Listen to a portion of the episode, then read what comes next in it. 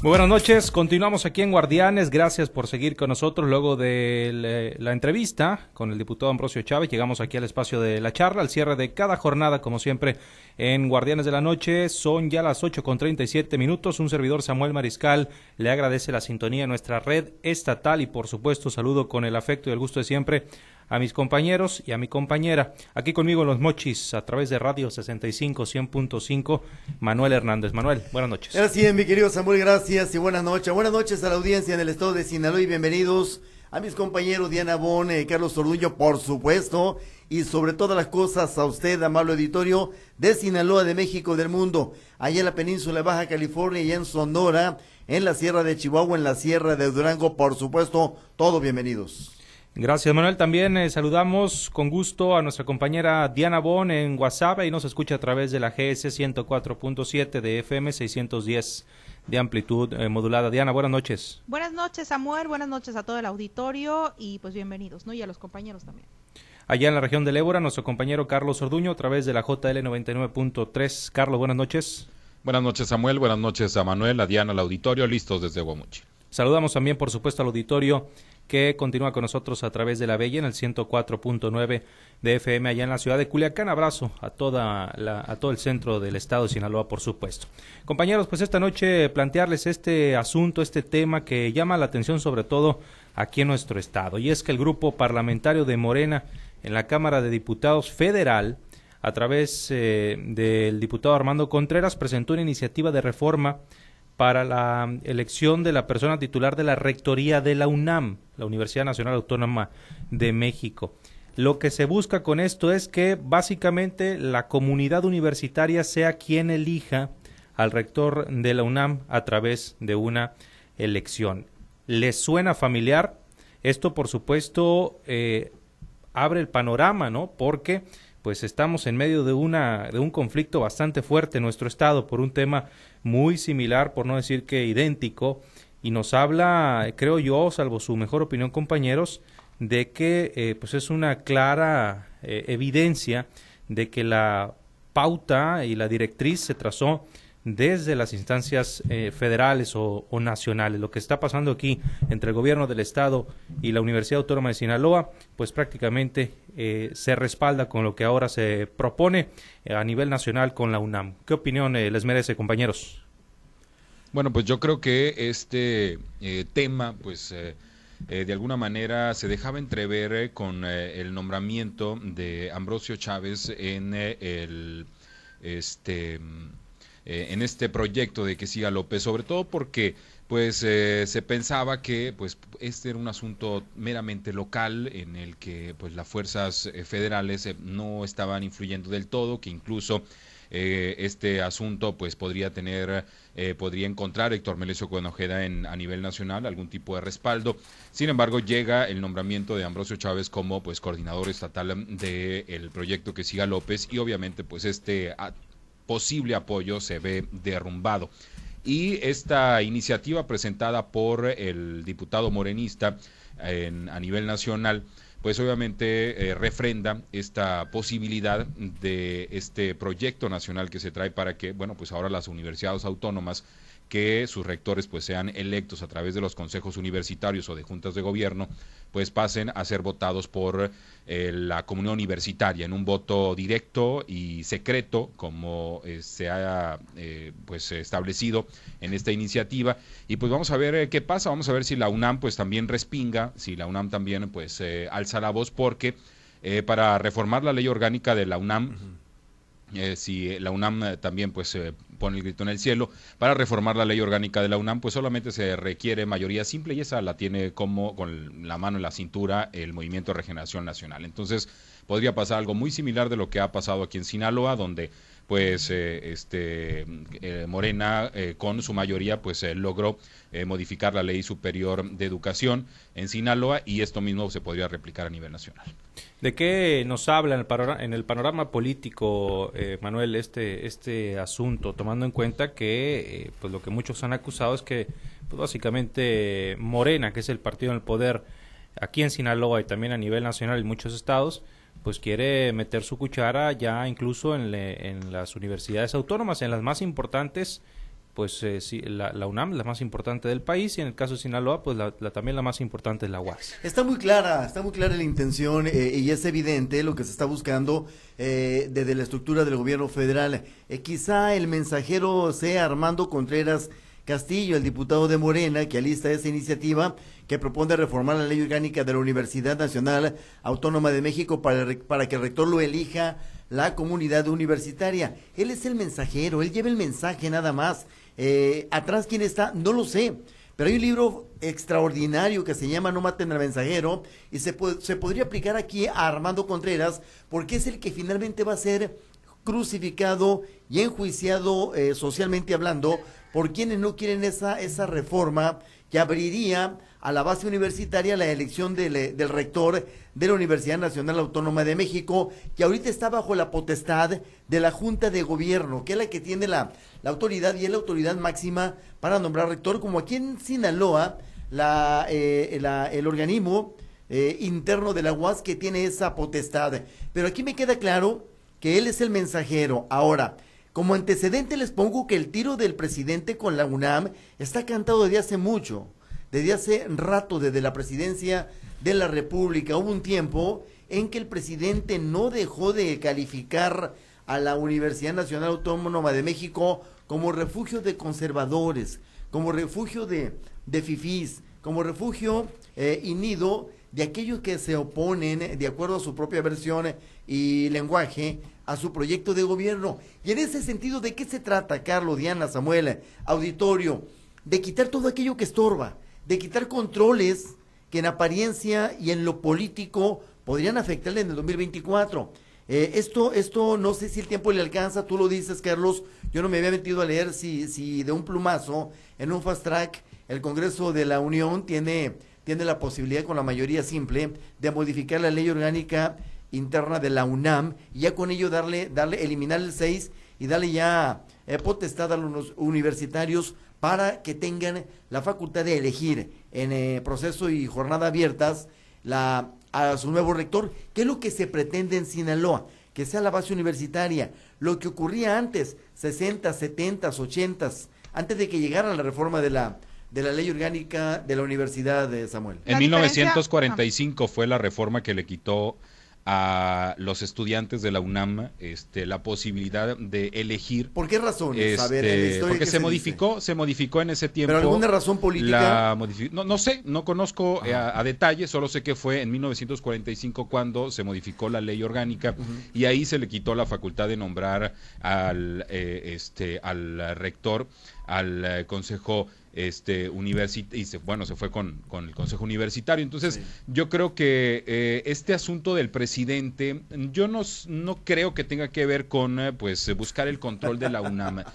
El, el, tema del presidente ha sido este y me parece que es más ideológico porque si nos damos cuenta, la mayoría de, las, de los puestos eh, que se deciden en un grupo muy reducido los está abriendo en su momento, pues se trató o ha propuesto que los ministros de la Suprema Corte de Justicia de la Nación sean este, electos por la ciudadanía.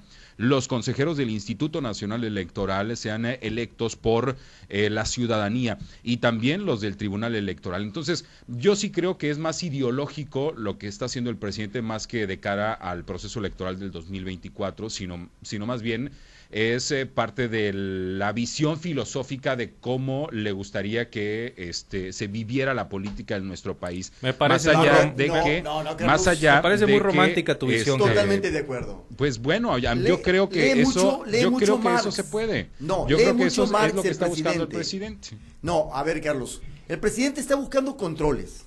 Controles políticos, déjate de ideologías y déjate de filosofías políticas. Él va por controles políticos de organismos e instituciones que él mira ahorita como un estorbo para los proyectos que se vienen. Y que también en su momento, y que también en su momento tuvieron el poder los grupos, vaga la redundancia, que estaban en el poder a Absolutamente de acuerdo, totalmente de acuerdo. sí, pero Morena pregona que no es, eh, igual, a los de antes, ¿no? pero es, que no, bueno, en ese punto nos, al final es política, ¿no? Y la política así se maneja. Eh, que ellos digan que no son iguales, a lo mejor en otros puntos, pero en el caso de este tipo de manejos, la verdad es que la política es es la misma donde sea y quien la, haga, la política es política. Es la aplicación de la política ahorita en este momento. Y claro, y siempre ha sido igual. Y la verdad es que, por ejemplo, en el caso de, de llegar a ser precisamente eso, que estén buscando el control de, de, la UNAM, como se está buscando el control aquí de la UAS, aunque aquí yo sí lo siento un poco distinto porque en el caso de Sinaloa,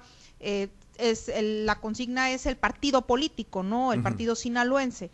Y, pero la verdad es que al final yo creo que Morena, claro que se está preparando para el 2024 y lo va a seguir haciendo y lo haría cualquiera que estuviera en el poder que siente que no creo como amenaza, sino como una forma de, pues, todavía ser únicos.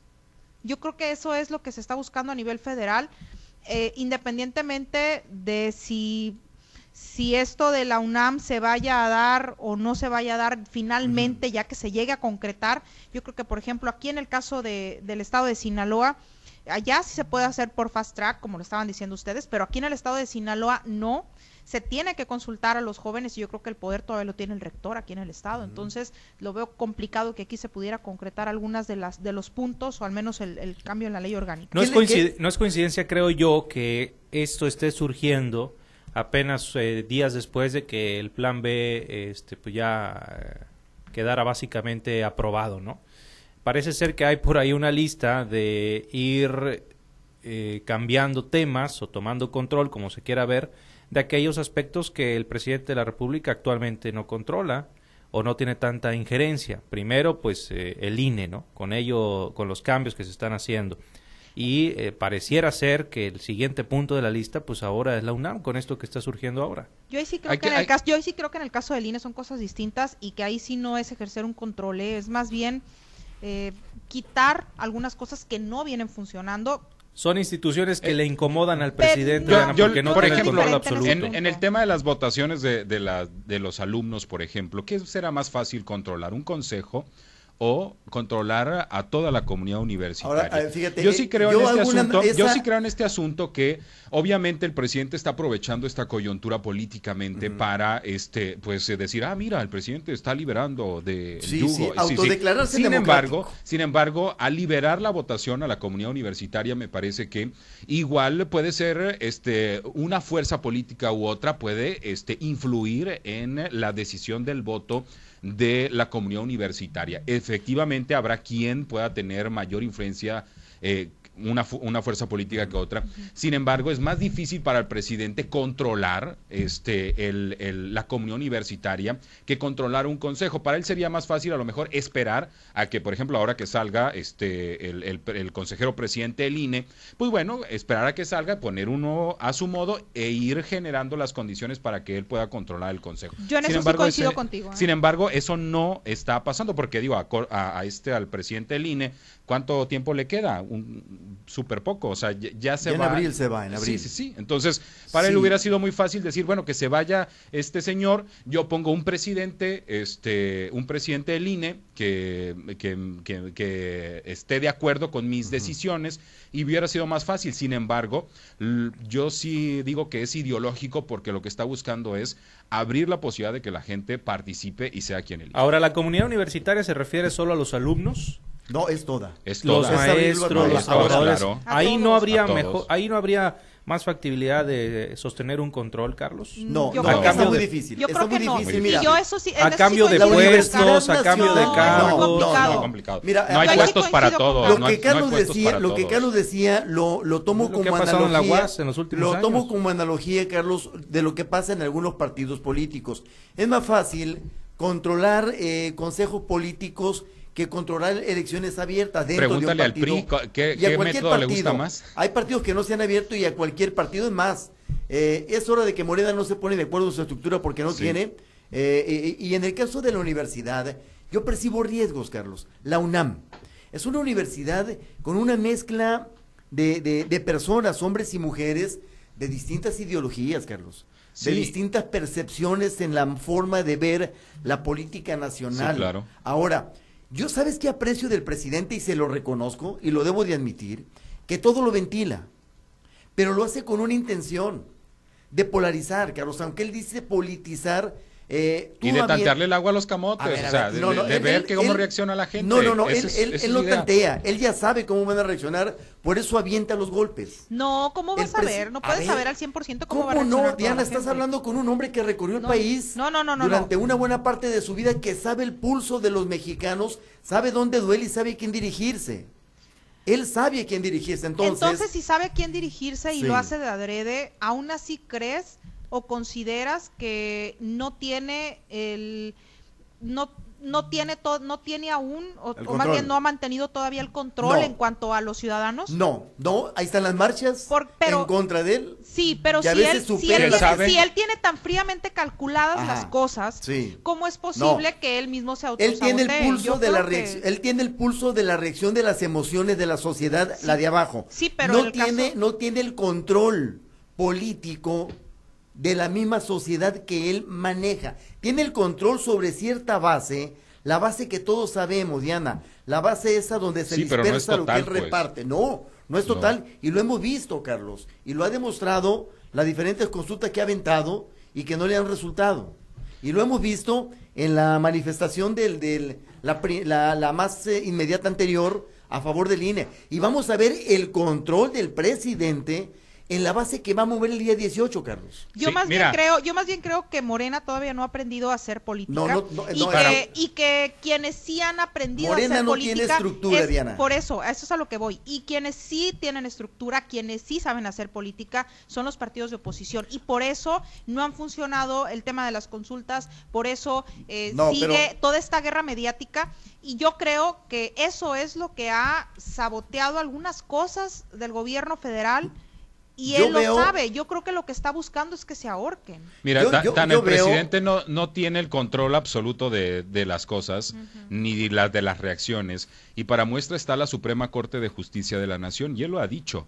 Yo puse a Norma Piña, Lo yo dijo. le di el puesto de ministra. Por mí está y ahí, es- dijo. por mí está ahí. Sí, pero sí sabes por qué lo Y- dijo, ¿no? Sí, pues claro, No pues porque, está en porque- contra de él. no porque- entonces, sí, pero la- no puede entonces, adjudicarse algo así al imagínate presidente, si AMLO no conoce cómo va a reaccionar una persona que se suponía que este, pues eh, pertenecía a su a, a- a- a su movimiento, ¿tú crees que va a controlar y va a saber cómo va a reaccionar la gente? de No, a pie? no, no, no. A ver, no confundas control, control político con reconocimiento de emociones o reacciones de emociones de la gente, Carlos. El presidente conoce perfectamente bien cómo reacciona la gente ante un estímulo político. A eso me refiero yo.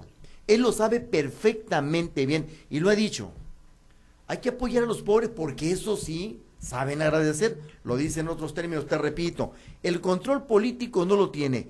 Eh, él sabe cómo reacciona la población ante un estímulo de carácter político generoso de su presidente, Carlos. Agradecer al auditorio, compañeros, que se reporta con algunos comentarios. Por acá nos eh, llegan mensajes. Dice el, presidente y Morena lo que quieren lo que quieren es centralizar todo para tener el control total del país. Nunca ha sido bueno que un solo hombre decida el rumbo de un país. Es indispensable, dice, que sigan las instituciones autónomas en todas las áreas. Es lo que opina la gente y hasta cierto punto coincido, ¿no? Porque el tema de la autonomía, pues eh, bueno, es precisamente lo que eh, caracteriza a estas eh, instituciones, en el caso de las universidades, tanto en Sinaloa como en la con la UAS, como en, lo nacional con la UNAM, pues el mismo nombre de las instituciones lo indica que son autónomas y es muy claro cómo los gobiernos actuales están queriendo penetrar de cierta manera en la vida de estas instituciones. Sí, efectivamente. Entonces, hay un detalle muy interesante en todo esto que estamos viendo. El mensajero, ya lo dije, es el diputado que está eh, eh, revelando que hay una intención de reforma para quitarle el control a a la, a la Junta de Gobierno de la UNAM eh, sobre eh, la elección del rector. Eso lo estamos viendo. Él es el mensajero. Esto tiene una, una parte más arriba y esa parte de arribita tiene una más arribota, que todos ya la sabemos cómo es. ¿Qué es lo que le encanta al presidente? Lo que ahorita estamos viendo, mi querido Carlos. Todos esos frentes abiertos, más lo que le mandó decir los republicanos hoy. Sí, claro. Este, eso, eso es parte de lo que mucha gente también eh, en su momento quería escuchar, ¿no? ¿Qué Yo cosa? creo que que siempre siempre se dijo que México era el patio trasero de los Estados Unidos, que agachados y demás. Y yo creo que frases como estas, como la que se aventó hoy el presidente en la mañanera, en la que dijo que iba a hacer una campaña en contra de, los senadores republicanos, estos que están eh, promoviendo la injerencia del ejército estadounidense Ajá. en nuestro país, pues es yo creo que algo que mucha gente quería escuchar. Pero sabes, pero sabes cuál es el costo político para los residentes de Estados Unidos que sean mexicanos. Pues bueno, ahí este el presidente es- no midió eso, ¿eh? Quienes sean residentes y quienes estén legalmente en Estados Unidos y gocen de los derechos de los Estados Unidos, pues bueno, seguramente pues la ley eh, tendrá este pues que ampararlos. Ajá. Pero este ¿Tú crees que este van a hacer asunto caso al presidente?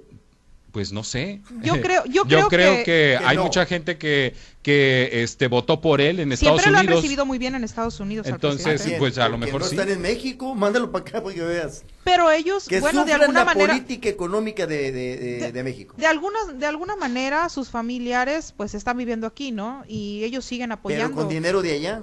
Pero siguen apoyando al Ahora país. también ha ido una vez nomás, ¿no? No, ha ido varios, Ha ido ha ido varias que ha ido lo han Ha ido apoyado. varias veces Varias y de veces. balcón. Y, a- no, y pero, también, a ver, Diana. y también sin que vayan hecho Ha ido varias veces de y de allá, ¿eh? balconcito. A eso no es apoyo. Son, son grupos que ahí se concentran de 15, 20, 30, 50 gentes de balconcito para cantarle las mañanitas o para corearle algunas cosas nacionalistas, nada más. Pues Pero sí, al final pero- es apoyo. A veces otros iban a mentarles la madre, este, y a decirles Sí, roteros y este, o sea, y a este pues- no, pues a este de perdida le canta las mañanitas. Eso te da una idea de, ¿De este, pues de cuál es el apoyo que tiene. Yo sí creo que eh, la postura que tiene el presidente al respecto sobre este tema me parece súper válida. Yo creo que como país no podemos permitir eh, que se nos siga viendo así. Obviamente dependemos muchísimo de lo que Estados Unidos tiene. Somos eh, su principal eh, socioeconómico, estamos en su frontera, pero no por eso tenemos que No, no, dejarnos. ellos Y- están en la nuestra, Carlos. Mira, Y así. es un- es un- Compartimos la Carlos, frontera, Es una actitud valentona del presidente. Es Y una qué acti- bueno, ¿eh? Ya espérate, nos hacía falta. Espérate, valentona nada más. Que no, que no, de, que no de carácter, eh, eh, que, que- que te denote la- el carácter de un hombre político. Eh, es un, es una, A ver, le- es un tipo de confrontación callejera. Órale. La no creo, o sea, les prohibió, le- la- les prohibió la importación de maíz transgénico ¿A quién? le- a los Ah, bueno, estadounidenses. en ese sentido, en Ah, ese bueno, sentido- o sea, eso no quiere decir que es, que es un asunto de discurso nada más, o sea, Ah, les oye. está haciendo valer una, eh, este, le está haciendo valer ciertas cosas que efectivamente, porque es nuestro primer socio comercial, hay que ir a juzgados, hay que ir a, a- a- a los procesos jurídicos adecuados, pero pues está poniendo Pero- sobre Pero la mesa los le habrá temas. dicho esto de que a México se le lo de la, y la no somos demanda en contra de colonia. las armas, o sea, Ah, bueno, o sea, sí ha sí, hecho Carlos. cosas que para poner este sobre la mesa la postura de México ¿Sabes y qué me que, gustó, y que eso nunca se había dado, o sea, cuando a un país, cuando México había demandado a Estados Unidos que hiciera algo, nunca. Hay- hay- exactamente, pero hay Nunca. que ver, hay que ver que México. Bueno, desde que yo tengo memoria no. No, no, aquí actuó muy bien, ¿eh? Eh, el prohibir el ingreso de transgéni- maíz transgénico a México. Las armas, Creo o que sea, el presidente, no, todavía no, eso todavía no logra hacerlo. No, claro que no, sí pero- es- pero sí es, y lo debo reconocer, una, Pero es una iniciativa. plantada de frente que Y le nadie dio- lo había- nadie el lo ha hoy- hecho. El día de hoy le dijo verdades muy buenas. ¿Qué Claro. están haciendo ustedes? Le dice. Muy seguido. Claro. Para fren- eh, no, pero de hoy me gustó. De las pocas veces que me gustan. ¿Qué están haciendo ustedes para controlar el consumo del fentanilo? Dice. sí. Ahí Sí, porque se toda la culpa ahí se consume ahora. se Claro. echa siempre a México. Ahora. ¿qué están haciendo ustedes para frenar el ingreso de armas a México? Las armas que aquí se usan son las que nos mandan de allá para acá. O sea, empezó a plantarles cara en temas eh, que son que son fuertes, que son buenos. Y la frontera de aquí para allá la cuidan ellos. O sea, ¿quién deja entrar el fentanilo? O sea, yo creo que ese tipo ¿Y de dónde cosas... están los, eh, los principales Oye, consumidores no también? Lo Sí. dejan, no lo dejan entrar, lo meten. Bueno, Le dice, alguien lo "Pásele, deja, pásele, pásele". alguien lo Sí, deja hombre. entrar. alguien Bueno. deja entrar el fentanilo. O sea, ¿quién lo deja entrar? Pues obviamente los agentes norteamericanos. Ahí estoy de acuerdo con ustedes en esa. Porque en la esa- frontera de aquí para allá la cuidan ellos. Cuando alguien viene, la cuidamos nosotros. Vamos a ver qué Oye, es lo que entonces no- ingresa. no preguntes Pero de aquí para allá Pregunta la cuidan por dónde ellos. entra. Y pese a esta actitud valentona como la, cali- la calificabas tú, pues no hace mucho tiempo vino el presidente de Estados Unidos a México. Pero vino que a- también es para tomar en cuenta, ¿no? Sí, y sí. vino y ¿Qué lo tan subió seguido la- vienen a presidentes la norteamericanos? bestia, ¿cómo se llama el- a, Sí. la, a la bestia. Y se, y se vio, la verdad, mucha, mucha fraternidad. Eh, obviamente la pose, Son la fotografía, la política. Ver. Pero también son Pero cosas sí y se vio, el no sí se logró enviar el mensaje ver, de fraternidad y Siempre buena relación. no Cuando actual al caballo, a ver, pasado. cuando Hasta entre las primeras Oye, Peña damas se veía buen ignorado. rollo. Cuando o sea, Peña sobas- Nieto fue ignorado. Qué vergüenza Este, se quedaron platicando ahí Trudeau sobas- y, y- y- y Obama, mientras Peña Nieto iba bajando por ahí, se tuvo que regresar y Pero hay, hacer como oye, que la vieja hay, le hablaba. pero hay algunas cosas. Y eso que Peña Nieto sí hablaba inglés medio mucho, hay pero hablaba. hay algunas cosas, Le hacía, le hacía la- oye, pero hay algunas cosas de ponía política, ganas, Inolvidable le ponía de política internacional en las que al presidente no se le hace caso. Sí, claro que no, pero, Ay, pero no a está, pero está ahí. No, no, exacto, pero- pero, está ahí, como- Pero él este, como piedrita en el zapato, o sea, está ahí pues diciendo qué- y diciendo. Pero qué fuerte es eso, maestro. Piedrita en el zapato. Y a qué le molesta mucho. Allá andaba en Ucrania, después de que vino para acá. Pues a ver, sí, pues- cuando no, tú vas pero a igual, montar pero igual han llegado a consensos. Cuando tú vas a. Y montar un y a- y a- caballo, y le México sobas el tampoco lomo. se ha dejado doblegar como sí ocurría en otros años. Es que hay, hay cosas. Por lo menos se aprecia y se tú- valora que está haciendo su esfuerzo el presidente de la Claro, República en- en ese actual sentido, por hacer verdad es que sí. respetar Ahí sí. eh, la Cualquiera, por ejemplo- Él siempre ha dicho que la autodeterminación de los pueblos es innegociable. Exactamente. ¿Cuál? Ahora, eh, ella ahí violentó ese, ese precepto que él defiende porque dice, vamos a hacer campaña en, Me- en Estados Unidos para que los mexicanos no voten por ningún republicano. ¿Esa es injerencia?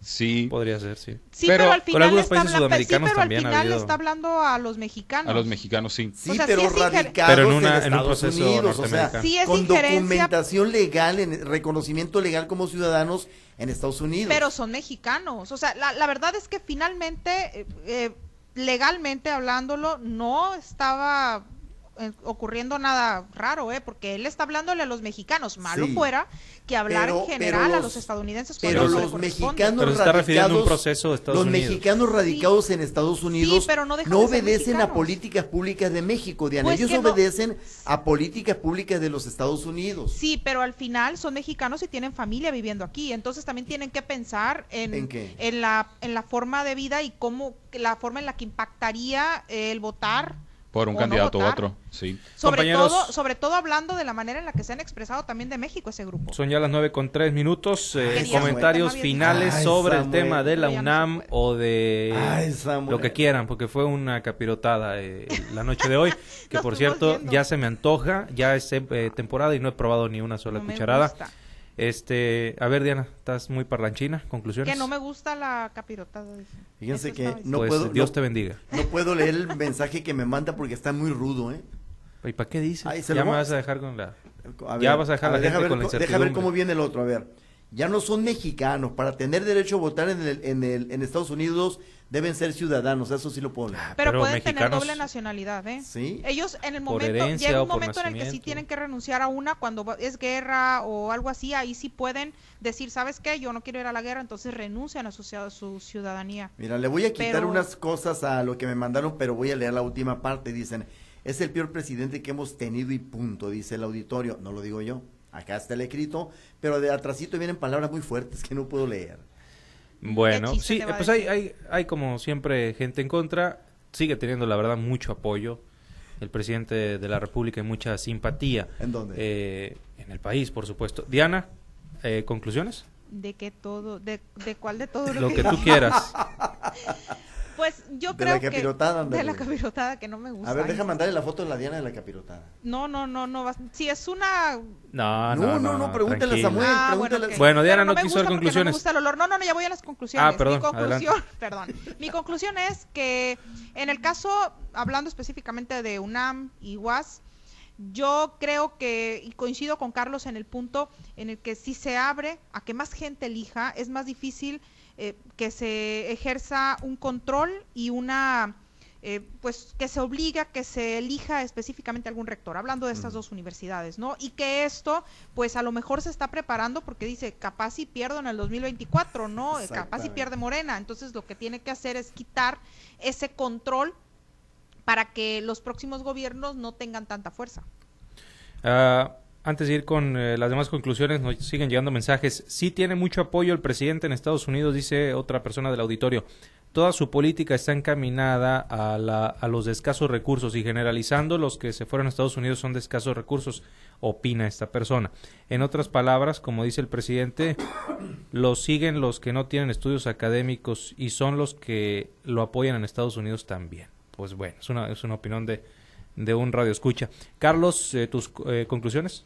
Sí, yo creo que este asunto de eh, generar condiciones para que los estudiantes la comunidad universitaria eh, elija a los rectores y esté participando en las decisiones importantes de la universidad, pues tiene que ver sí con un tema de generar eh, pues dividendos políticos, de generar condiciones políticas para que el movimiento de regeneración nacional, que es un movimiento muy encaminado al tema social, muy socialista, muy que la sociedad y la ciudadanía tenga el control de la toma de decisiones, pues este, pero además también eh, creo que es un tema idealista precisamente del presidente, generar que todos los órganos de control sean electos por la ciudadanía, en este caso las universidades, por la comunidad universitaria, pero pues lo vemos también en el tema de la Suprema Corte de Justicia, en el tema del Instituto Nacional Electoral y de otros organismos, cómo se busca que pues sean electos por voto directo por la ciudadanía, por la gente. Entonces, yo sí creo que es más un asunto de ideal. El presidente ha dicho que quiere pasar a la historia como un este y eh, como un gobierno humanista y demás y me parece que todas estas acciones van encaminadas a ese asunto, además, por supuesto, de generar condiciones para que su movimiento pues continúe en el poder. Manuel. Cuando la oruga se transforma y cambia, eh, se convierte en mariposa. Esa es una transformación. Esa sí es una transformación. Lo que está pasando en México no es una transformación, son golpes letales a instituciones y organismos eh, que para el presidente de la República le causan estorbo y nada más. Samuel. Bueno, eh, despedimos entonces, compañeros, nueve con ocho minutos. Mañana aquí estaremos. Samuel no quiso dar conclusiones. Ah, no es cierto, Samuel. Buenas noches. ¿Qué, qué? ¿Fue, una ¿Fue un chiste o fue una broma? Sí, fue un chiste. bueno. ¿Ha probado la capirotada de leche? Ay, no. No, no, es, un, es, es no, real. Hombre, a ver. No, Diana. Es muy buena. No, es que no me gusta el olor a mí. Pero no, esta no tiene aroma, es incolor, insabor y no. Ey, vámonos, son las nueve con ocho. Buenas noches a todos, compañeros. Buenas noches, compañeros. Regresamos a los espacios locales de Guardianes.